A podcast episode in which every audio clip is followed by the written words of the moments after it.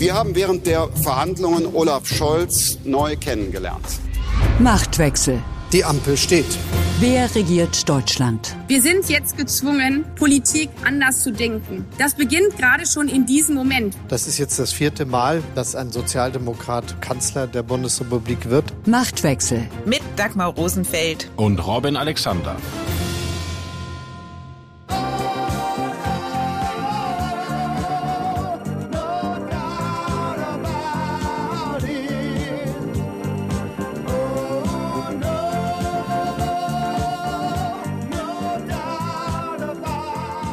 Bald vier Wochen ist es her, dass Olaf Scholz in einer Rede vor dem Bundestag, die man durchaus historisch nennen darf, eine Zeitenwende ausrief. Da stand ein Kanzler with no doubt about it. Ein Mann ohne Zweifel, der mit Worten in 30 Minuten abräumte, was 16 Jahre lang unter Angela Merkel Regierungshandeln war. Machte Merkel Politik auf Sicht, formulierte Scholz nun eine Politik mit Weitsicht. Er will ein energieunabhängiges, wehrhaftes, selbstbewusstes Deutschland. Wie weit der Weg dorthin ist, hat sich in diesen Tagen deutlich gezeigt. Robert Habeck dealt mit Katar um Flüssiggas, Christine Lambrecht erklärt den Quasi-Bankrott der Bundeswehr, es sei nichts mehr da, was man an die Ukraine liefern könne, und die Ampel zankt um einen Tankrabatt. Am Mittwochmorgen hat Olaf Scholz in der Generaldebatte im Bundestag erneut zum Parlament gesprochen. Das Wort Zeitenwende hat er nicht mehr verwendet. Sehr wohl aber die Opposition, die ihn nun an diesem Begriff misst. Wie Scholz vor dem Bundestag aufgetreten ist, welche Konsequenzen Deutschland aus Putins Angriffskrieg auf die Ukraine zieht und wie schmal der Grad zwischen Wenden und Winden ist, Darüber sprechen Robin und ich in dieser Folge von Machtwechsel. Außerdem geht es um eine singende Bundestagspräsidentin und es geht um das Saarland, das als Flächenmaßvergleich jede Menge taugt, als Gewinnerfläche für die CDU allerdings wenig. Tobias Hans wird die Landtagswahl wohl verlieren. Da gibt es selbst bei Christdemokraten no doubt about it. Deshalb sage ich heute ganz klar, Präsident Zelensky, die Ukraine kann sich auf unsere Hilfe verlassen. Das hat Olaf Scholz am Mittwochmorgen im Bundestag gesagt. Fakt ist, von den zugesagten Waffenlieferungen, etwa den Strehler-Raketen, ist bisher nur ein Bruchteil in der Ukraine angekommen und nach wie vor überweist Deutschland täglich für Gas- und Öllieferungen immense Summen an Russland, während Putin in der Ukraine Wohngebäude, Theater und Kindergärten bombardiert. Robin, wäre der ehrlichere Scholz-Satz nicht gewesen, wir arbeiten daran, dass die Ukraine sich auf uns verlassen kann? Dass er den Satz überhaupt gesagt hat, war ehrlich gesagt überfällig. Der Satz hätte vor einer Woche fallen müssen nach dem Zelensky-Auftritt. Das war eigentlich eine verspätete Antwort auf äh, Zelensky. Überfällig, aber tatsächlich zu spät. Er hat eine Rede in der Generaldebatte gehalten, die stark an Angela Merkel erinnerte, sehr kleinteilig, sehr technisch. Und er versucht Distanz zu den großen Problemen dieser Zeit zu bringen. Also er macht das Flüchtlingsproblem nicht zu seinem, er macht äh, die Ringen um die Impfpflicht nicht zu seinem Problem. Also er spricht jetzt plötzlich von einer Impfnachweispflicht, also er weicht ins Bürokratische aus. Das kann man alles verstehen, weil er halt nicht mit den Themen identifiziert werden will, die die Gesellschaft spalten. Aber Führung ist es nicht. Du hast es schon gesagt, Scholz hat die Antwort gegeben, die vergangene Woche auf die Zelensky-Ansprache im Bundestag hätte gegeben werden müssen. Aber auch selbst das, was er heute gesagt hat, sind doch vor allem Absagen an die Forderungen der Ukraine gewesen. Ja, aber das ist ja okay. Also man kann ja nicht verlangen, dass ähm, er das tut, was Zelensky will, weil er ist der deutsche Bundeskanzler und so hart das ist, hat Deutschland andere Interessen. Und das Argument von Scholz, das er heute ausbuchstabiert hat, alle mögliche Hilfe, aber unter der absoluten Vermeidung einer direkten Konfrontation mit Russland, um den Dritten Weltkrieg zu verhindern, das ist ein gutes Argument. Das muss ein Bundeskanzler auch bringen. Allerdings hat er das viel schwierigere Argument, warum wir weiter Geld bezahlen, äh, nur kursorisch gestreift. Und das ist ja die eigentliche Debatte. Kurz nach seiner Rede hat Russland angekündigt, Energielieferungen künftig nur noch in äh, Rubel bezahlt haben zu wollen. Das setzt Scholz auch nochmal unter Druck, weil Scholz hält sich ja zu Recht etwas darauf zugute, dass seine Leute mit den Leuten in der EU-Kommission verhandelt haben, dass die russische Zentralbank nicht an ihre Währungsreserven kommt. Und wenn wir jetzt für ihn die Rubel ankaufen müssen, ist das natürlich, passt nicht in diese Argumentation, dass wir erfolgreiche Sanktionen machen. Die Energieversorgungslage und die Abhängigkeit von Russland hat auch zu einem außergewöhnlichen Schritt geführt. Ich würde es sogar bemerkenswert nennen, nämlich Robert Habeck ist nun nach Katar gereist, um die deutsche Energieversorgung der Zukunft zu sichern. Also weg vom Kriegstreiber Putin hin zu den Despoten am Persischen Golf. Robin, um ein Merkel-Wort zu gebrauchen, ist es alternativlos, sich jetzt mit Staaten wie Katar einlassen zu müssen? Alternativlos ist in der Politik in Wirklichkeit nie was. Aber das Bemerkenswerte an diesem Habeck-Move ist ja, dass er das genaue Gegenteil von dem getan hat, was wir eben für Olaf Scholz erklärt haben. Er geht nicht auf Distanz zu dem Problem, sondern er lässt sich da in Katar mit den Scheichs fotografieren. Er gibt Interviews, er geht in Talkshows, er veröffentlicht kleine Ansprachen auf Instagram und er schildert sein Dilemma ganz offensiv. Also er sagt, das will ich alles nicht, ich muss das aber tun, weil wir von diesem russischen Gas runter müssen. Man muss ihm nicht da in seiner Argumentation in jedem Punkt folgen, aber er trägt das Dilemma zu den Leuten. Er geht nicht auf Distanz, er setzt sich der Kritik aus. Das ist ein bemerkenswerter Unterschied. Kritik hat es ja jetzt auch an der Bundesregierung und speziell am Verteidigungsministerium gegeben, was die Waffenlieferungen an die Ukraine angeht. Also es wurden 2700 Strehler-Raketen zugesagt. Nach unseren Recherchen, den Recherchen von Welt und Welt am Sonntag, sind aber bisher nur 500 geliefert worden und das auch erst in der vergangenen Woche. Die Bundesregierung will dazu ja nichts Konkretes sagen, weil jetzt diese Waffenlieferungen unter Geheimhaltung laufen. Was hörst du denn? Woran liegt es, dass bisher nur 500 von diesen Heute kam ganz frisch die Meldung, dass die anderen jetzt auch geliefert werden sollen. Also werden sollen. Genau. Und das Interessante ist, wenn man dem nachgeht, ist es so, da entscheidet der Bundessicherheitsrat. Das ist ein Gremium von den Ressorts, die damit betroffen sind und der unter sehr großer Geheimhaltung ist. Deshalb ist es auch schwierig zu recherchieren, weil die Leute, die einem was erzählen, immer Angst haben, in den Knast zu kommen dafür. Aber es gibt sozusagen zwei Wege. Wenn Waffen von der Bundeswehr, also aus Bundeswehrbesitz geliefert werden sollen, das wäre jetzt bei deinen Strehler-Raketen der Fall, dann ist äh, das Verteidigungsministerium federführend. Und wenn es Rüstungsgüter sind, die Rheinmetall oder eine andere Waffenschmiede herstellt, dann ist das Wirtschaftsministerium federführend. Muss aber immer im Bundessicherheitsrat. Und aus den genannten Gründen kann man es nicht völlig aufklären, aber es deutet sehr viel dahin, dass im Bundessicherheitsrat zuerst nur die 500 genehmigt wurden. Und du guckst mich jetzt schon fragend an. Genau. Warum? Ich weiß es nicht. Das Bemerkenswerte war ja auch, diese Strehler-Raketen, das sind ja alte DDR-Dinger, die bei der Bundeswehr rumlagen, weil sie jemanden gesucht hat, der ihnen die billig entsorgt. So, und die tauchten zuerst in der öffentlichen Debatte auf über das Wirtschaftsministerium. Also sozusagen Habeck oder seine Leute haben die gefunden. Und dann kam die Meldung, dass die geliefert wurde. Und ein bisschen später kam eine Geschichte in Spiegel Online, dass ein großer Teil dieser Raketen gar nicht funktionieren würde und die Kisten werden gammelig. Und die war von einem sehr geschätzten Kollegen von uns, der aber gute Drähte hat in die Verteidigungsszene. Also das sind doch alles Indikatoren, dass da das Wirtschaftsministerium nicht auf der Bremse stand, sondern das Lamprecht-Ministerium.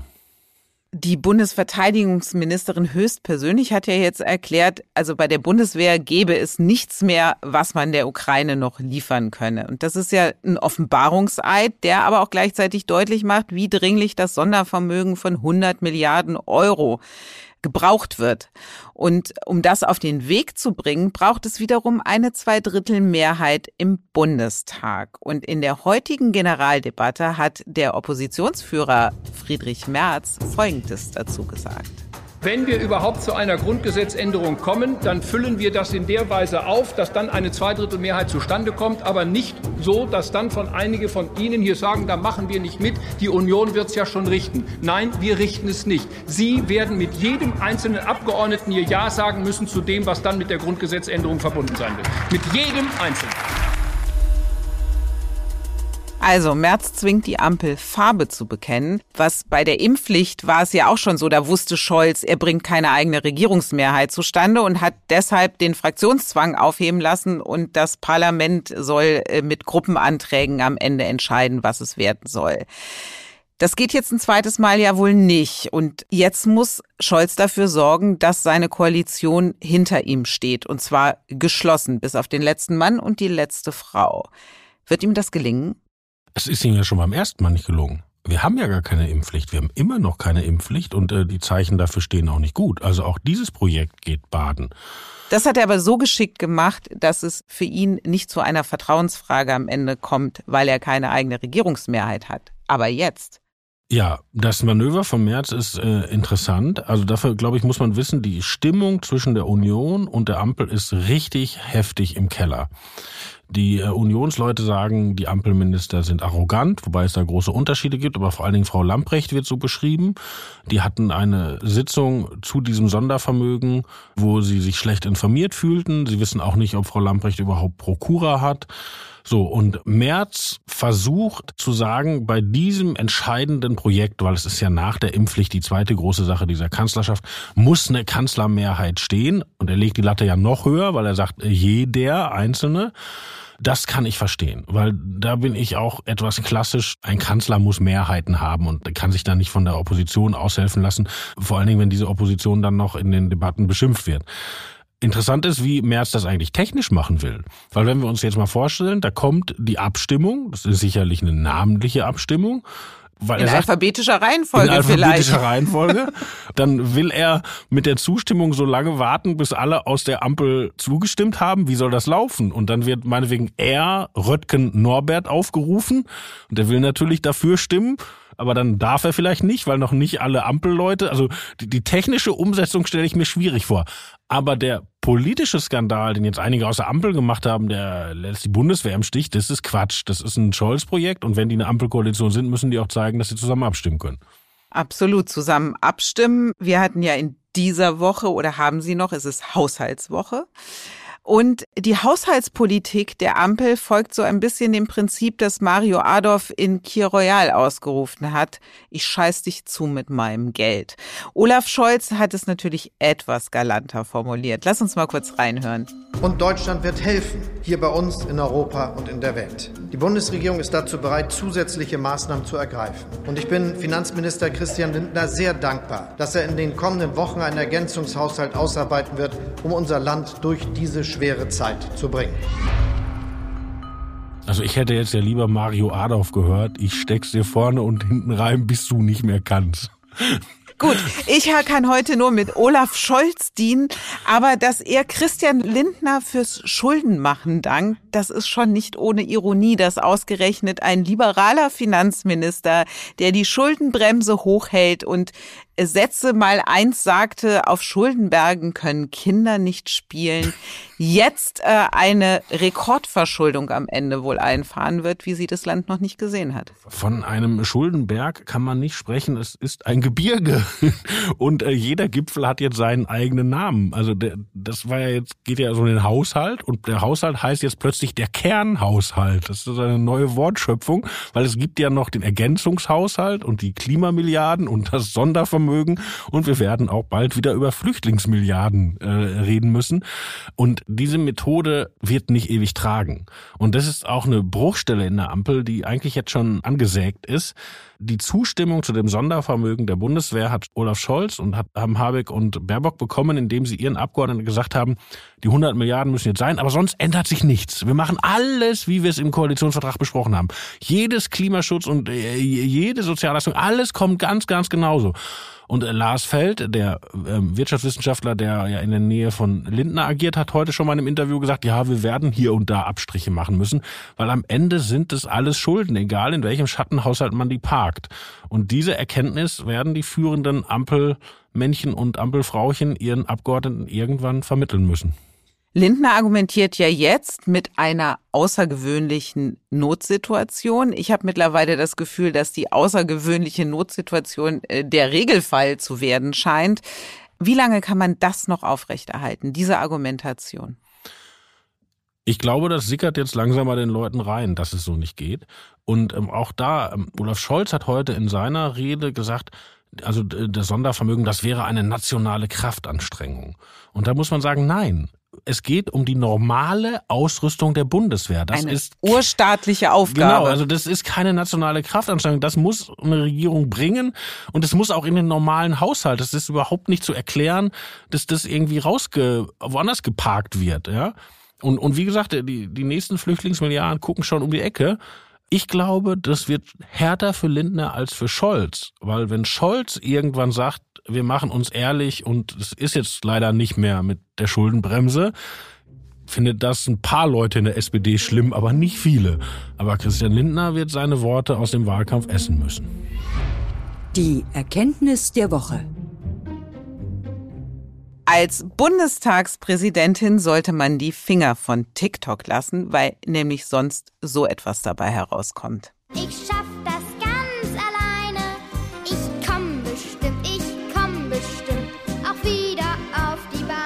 Robin, Robin, das war Bärbel Baas, die in der Corona-Quarantäne gesungen hat. Was macht das mit dir? Ich stelle entsetzt fest, dass unsere Bundestagspräsidentin einen ähnlichen Musikgeschmack hat wie du. Und ich kann es ja schon kaum im Podcast ertragen, aber um jetzt mal ernst zu werden. Also dieses Gelulle da ähm, mit Ich komme wieder auf die Beine mit aber Roland Kaiser und Hot Chocolate zu vergleichen, nein, Robin. Lass uns zurückgehen über zu den Dingen, von denen wir was verstehen. Von denen du was verstehst. Ich habe von so ziemlich allem ziemlich viel Ahnung. Nein, lass uns Deshalb zurückgehen bist zu du ja auch hier die Chefredakteuse. Think about it. Also eigentlich wollten wir ja über die Würde des äh, Parlaments sprechen und äh, das ist jetzt wirklich bei allem Humor, das geht so nicht. Wir sollten auch einmal kurz beschreiben, also wir haben es ja nur gehört, es ist ein TikTok-Video von Bärbel Baas, wo sie offenbar sehr viele Filter auch noch über ihr Gesicht gelegt hat und aus der Corona-Quarantäne dieses Liedchen trällert. Ja, also äh, der Bundestagspräsident oder die Bundestagspräsidentin ist die zweite Frau im Staat. Und äh, es gibt da auch eine bestimmte Würde, die man ausdrücken muss, weil man halt dann auch für das Parlament steht. Und das ist jetzt mittlerweile der dritte Fall, wo man darüber nachdenken muss. Ich erinnere an die Bundesversammlung. Da kommen über 1000 Mitglieder dieser Bundesversammlung zusammen in Corona-Zeiten. Eine Echt eine komplizierte Veranstaltung. Und Frau Baas macht Fotos, äh, wo sie sozusagen Verrenkungen macht im, im Parlament, was wirklich sehr seltsam aussieht. Und dann natürlich der große Tiefschlag letzte Woche, Zelensky, sich von der Ampelmehrheit aufzwingen zu lassen, keine Debatte zu machen. Da fehlte sie in der Sitzung, weil sie ja Corona hat. Aber trotzdem, das wäre einem Wolfgang Schäuble, einem Norbert Lammert oder auch früher sozialdemokratischen Parlamentspräsidenten nicht passiert, weil da muss man irgendwann auch sagen, ich bin keine Parteifrau, ich spreche für das ganze Parlament und so geht es nicht. Und dann eine Woche später aus der Quarantäne so ein Ding zu schicken und einen Tag später zu sagen, äh, ich habe mich vertan, äh, tut mir leid, das war irgendwie unangemessen, ja, das war es in der Tat. Im Hinterzimmer. Immer wenn du glaubst, es geht nicht mehr, kommt obendrauf das Saarland her. Die letzte saarländische Landtagswahl im Frühjahr 2017 war der Anfang vom Ende des SPD-Gottkanzlerkandidaten Martin Schulz. Die Sozialdemokraten verloren und aus dem Schulz-Hype wurde die Schulz-Hypothek. Nun könnte das Saarland-Ergebnis für den Neuanfang der CDU unter Friedrich Merz zur Last werden. CDU-intern ist zu hören, dass man die Wahl bereits verloren gegeben hat. Robin, wie bereitet sich denn die Partei auf die wahrscheinliche Niederlage an diesem Sonntag vor?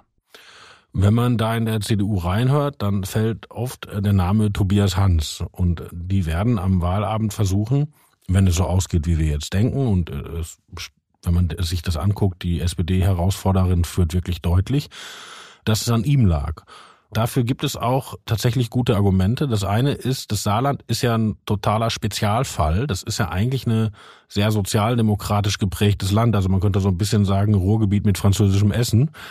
Und da konnte die Union überhaupt nur reüssieren, weil die Linkspartei so stark wurde. Oskar Lafontaine wohnt ja im Saarland, hat die Linke da in große Höhen gezogen, hat die SPD in große Schwierigkeiten gebracht. Auch das hat dazu beigetragen, dass da erst Peter Müller und später Annegret Kramp-Karrenbauer gewonnen haben. Jetzt ist die Linke am Boden und Oskar Lafontaine demonstrativ kurz vor der Wahl ausgetreten Und einen ähnlichen Fall gibt es bei den Grünen. Du erinnerst dich, das war ja der Landesverband, der es noch nicht mal hingekriegt hat, eine Liste für die Bundestagswahl einzustellen. Und sie, sie, sind sich immer noch nicht einig. Also wenn man sozusagen im linken Spektrum sich äh, so ein bisschen schwankt zwischen SPD, Grünen und Linken, dann sagen viele Leute, dann nehmen wir diesmal die SPD, weil die anderen beiden mögen sich ja selber nicht. Und das ist natürlich eine Klientel, die für Tobias Hans und die CDU nicht ansprechbar ist. Also das ist sozusagen so ein äh, Regional-Sonderfall im Saarland, der für die SPD spricht. Aber ein weiteres tritt hinzu, was uns länger beschäftigen wird, nämlich Tobias Hans war ja ein großer Vertreter des Team Söder in der CDU. Nicht nur in der Frage, wer Kanzlerkandidat werden soll, auch in der, der Corona-Politik. Corona absolut. Genau, er war immer sehr scharf, er war sehr pointiert. Und das scheint nicht so gut angekommen zu sein. Und wenn man das kontrastiert zum Beispiel mit den Umfragewerten, die Daniel Günther gerade in Schleswig-Holstein hat, wo er auch bald gewählt wird, der steht deutlich besser da. Und der hat ja bei Corona immer den Ball flach gehalten. Also hat einen Kurs der Mitte gefahren, sich eher dezent geäußert, war nicht der Obersheriff.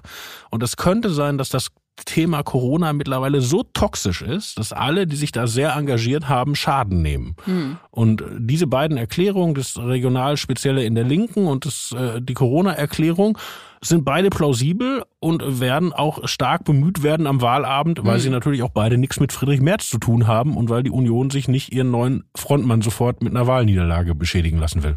Du hast ja Schleswig-Holstein wird noch wählen und NRW und du hast Daniel Günther erwähnt. Daniel Günther ist ja auch von den drei Männern, die jetzt da für die CDU in den Bundesländern antreten, der einzige, der tatsächlich aus eigener Kraft im ja. Amt ist. Der hat seine Wahl damals gewonnen und ist Ministerpräsident geworden. Tobias Hans hat's geerbt von Annegret Kramp-Karrenbauer und Henrik Wüst hat geerbt von Armin Laschet. Kann es vielleicht auch sein, dass dieser Typus CDU-Politiker, ich finde, Wüst und Hans sind sich nicht unähnlich in ihrem Auftreten, in ihrem Habitus, in ihrer Art, vielleicht nicht so der Bringer ist? Das weiß ich nicht. Wenn man sich die äh, Persönlichkeitswerte, die ermittelt werden, für Henrik Wüst anguckt, sind die deutlich besser als für Tobias Hans. Und er hat ja auch an seinem Typ gearbeitet. Er war früher ein ganz forscher Konservativer. Er war auch der Generalsekretär von Jürgen Rüttgers und dafür die klare Kante zuständig. War dann ein paar Jahre nicht so präsent und ist wiedergekommen mit einer sehr plausiblen anderen Geschichte. Also erstmal ist er Vater geworden, er hat sich also auch persönlich verändert, ist da ein bisschen milder geworden. Und dann erzählt er auch politisch, dass er mal eingeladen war auf diesem, als er auf dem konservativen Trip war von der, glaube Heritage Foundation in den USA und hat dann gesehen, wie hart, wie aggressiv, wie kulturkämpferisch der Konservatismus mittlerweile in den USA ist und hat verstanden, das ist weder was für Deutschland noch für ihn persönlich. Und ich nehme ihm, weil es ja keine Saulus-Paulus-Geschichte, sondern eine Änderung in Nuancen, und ich finde, die bringt er bis jetzt recht glaubhaft rüber. Wir werden sehen, was am Sonntag passiert mit Tobias Hans, dem ersten, der für die CDU-Ministerpräsidenten in diesem Jahr zeigen muss, was sie können. Und in der nächsten Woche, Mittwoch, werden wir natürlich wieder mit einer neuen Folge von Machtwechsel da sein. Dann wissen wir auch, was Tobias Hans gerissen hat oder eben nicht gerissen hat. Und uns gibt es zu hören jetzt und nächste Woche natürlich auch wieder auf welt.de und überall, wo es Podcasts gibt. Wie immer freuen wir uns über Ihre Zuschriften an machtwechsel.welt.de und natürlich, wie immer, Robin, das letzte Wort geht an dich. Auf Wiederhören.